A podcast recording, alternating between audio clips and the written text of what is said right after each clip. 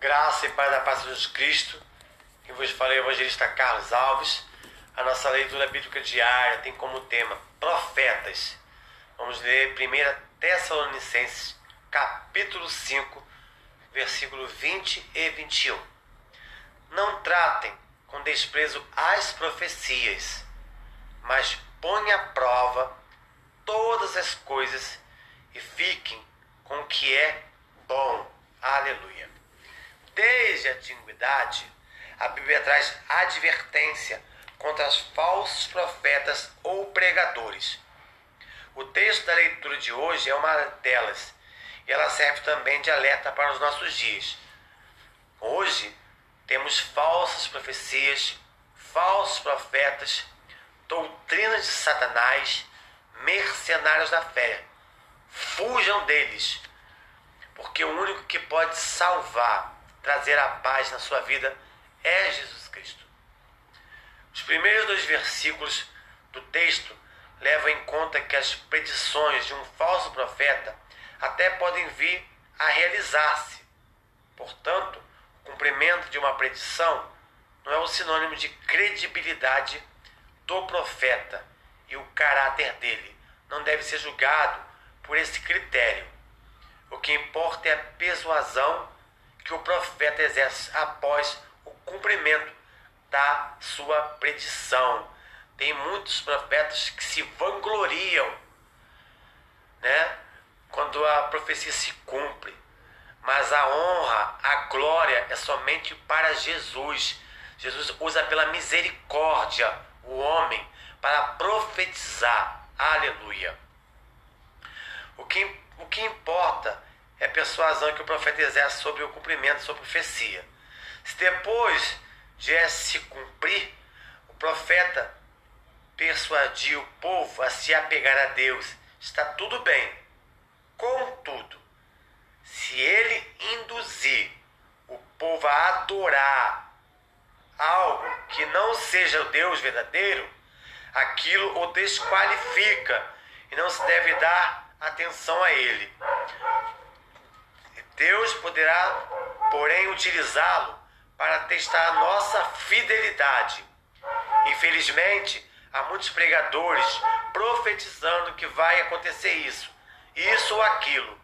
E muitas vezes suas previsões até se fazem, cumprem. Entretanto, na maioria das vezes, tais resultados não oferecem, aleluia, não fazem as pessoas se apegar a Deus, mas ao pregador.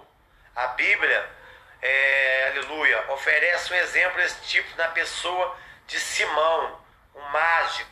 Atos capítulo 8, do versículo 9 a 24. Tudo ali girava em torno dele, e era a ele, Simão, que se dava importância. Fica bastante claro ali que esse era o seu principal interesse. É diferente nos dias atuais? Desses grandes líderes? Desses mercenários da fé, desses que pegam doutrinas de Satanás nos seus púlpitos, desses que não pregam a palavra, que não pregam a salvação, que não pregam que Jesus está voltando, que não pregam arrependimento. Bom, mas suas próprias falsas intenções acabaram por desmascará-lo. E Jesus também vai desmascarar esses falsos profetas nos dias atuais, porque nada fica em oculto. Aleluia. Portanto, não se impressione se algum pregador começar a predizer algo e tais coisas acontecerem. O que importa é se por meio daquilo as pessoas se apegarão a, mais a Deus. Um profeta autêntico assumirá a atitude expressa por João Batista em João 3, 30. É necessário que ele, Jesus, cresça e que eu diminua. Glória a Deus, aleluia. Depois que vocês façam uma leitura no livro de Deuteronômio, capítulo 13, do versículo 1 ao 11. Glória a Deus. Profecias são indicadores autênticos se apontarem para o Senhor Jesus Cristo. Muitos são profetas, profetas por aí. A Bíblia fala que não devemos julgar o profeta, mas que possamos pôr em prova a profecia, se provém ou não de Deus.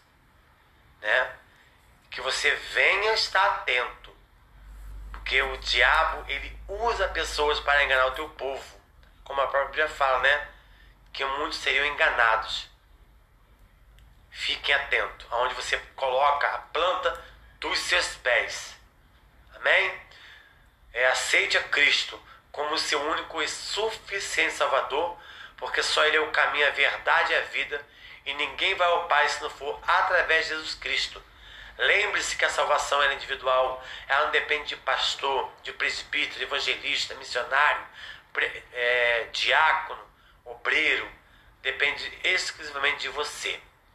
Que neste dia o Senhor venha trazer cura, salvação, libertação, renovo, transformação, porta de emprego, causa de liberada e que você venha liberar o perdão e que a graça do Senhor esteja contigo, que haja arrependimento, porque Jesus está voltando para buscar a sua igreja lavada e remida pelo sangue do Cordeiro. Que Jesus venha abençoar a sua casa, a sua vida e que você venha estar preparado para a vinda de Jesus. Graça e paz.